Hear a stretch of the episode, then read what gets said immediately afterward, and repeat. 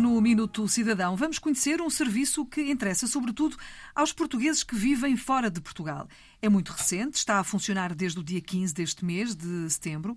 A boa notícia é que já é possível aceder a serviços consulares através de uma videochamada, ou seja, serviços públicos online mais próximos e mais rápidos. Isto é, de facto, uma boa notícia. Olá, Tiago Pereira. Olá, boa tarde. Bem-vindo à Antena 1. Nós queremos saber naturalmente mais sobre este serviço. Pode ser? Sim, este Centro de Atendimento Consular tem como objetivo assegurar o contacto mais ágil entre a administração pública e também a comunidade portuguesa, que se encontra uh, nas mais diferentes áreas geográficas, e é com esta perspectiva que surge este novo serviço de atendimento por videochamada. Porque que às chega... vezes, desculpa interromper, sim, às sim. vezes nós sabemos que é difícil, não é? Esse contacto com Exatamente. quando estamos lá fora. Exatamente. Às vezes é complicado e, portanto, assim é uma forma de agilizar as coisas. Exatamente.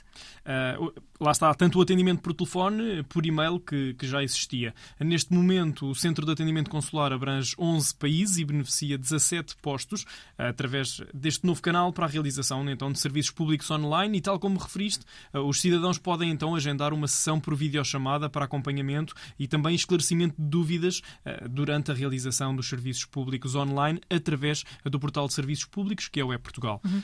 Todas as informações importantes sobre o atendimento por videochamada de serviços consulares estão então disponíveis a partir do portal de serviços públicos, como disse, em eportugal.gov gov.pt, onde as páginas de cada serviço uh, têm links diretos para a marcação uh, da videochamada e também através uh, do portal das comunidades portuguesas, que dispõe de uma página específica sobre uhum. o tema, com toda a informação essencial sobre o Centro de Atendimento Consular. Mas olha, eu, eu tenho uma dúvida.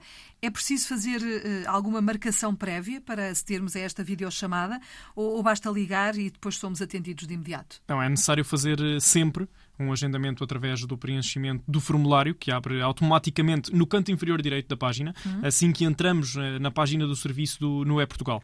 O formulário é de preenchimento muito fácil. É necessário colocar apenas algumas informações, como o nome da pessoa, um e-mail, eh, um número de telefone ou telemóvel, selecionar o país onde se encontra, eh, escolher o idioma em que se pretende ser contactado, uhum. escolher então o dia e a hora que, que, se deseja ser contactado, consoante a disponibilidade dada pelo, pelo calendário, e de seguida há que aceitar os termos e condições do atendimento por videochamada e enviar então o pedido. Depois será então enviado um, por e-mail e-mail a confirmação para que possamos finalizar esse pedido, sendo que a confirmação do pedido deve ser feita no período máximo de 15 minutos. Quando for feita a confirmação, é enviado um e-mail com um link de acesso à videochamada, a respectiva data e hora e os requisitos técnicos para a realização dessa videochamada. Muito bem. E já agora, quais são os serviços públicos que podem ser eh, abrangidos? É possível então ativar a chave móvel digital online, alterar os dados associados à chave móvel digital, ativar também a assinatura digital da, a assinatura digital eh, da chave móvel digital, eh, alterar a morada do cartão de cidadão, confirmar também essa alteração de morada no cartão de cidadão, uhum. pedir o certificado certificado do registro criminal, renovar o cartão de cidadão Portanto, online. São muitos, não é? São, são muitos, os serviços. Uh, e este é um serviço, este da renovação online do cartão de cidadão, é um serviço que está disponível para pessoas com cidadania portuguesa, uh, com 25 anos ou mais. Uh, e também renovar a carta de condução é portuguesa online, uh, conhecermos também o histórico de contraordenações rodoviárias uhum. em Portugal, consultar, por exemplo, os pontos da, da, carta de condução. Muito bem.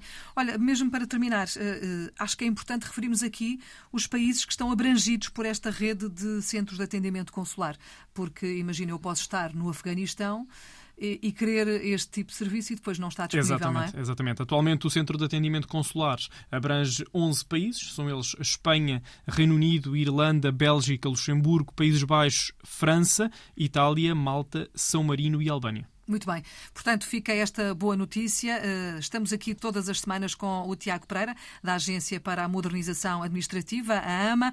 Para a semana vamos voltar com outro assunto. Se quiser saber mais sobre uh, aquilo que estivemos hoje aqui a falar, Tiago, onde é que se pode encontrar mais informação? Bem, pode, pode aceder ao, ao E-Portugal, temos lá toda a informação e também, como referi anteriormente, no portal das comunidades portuguesas. Muito bem. Obrigada, Tiago. Até para a semana. Obrigado. Até para a semana.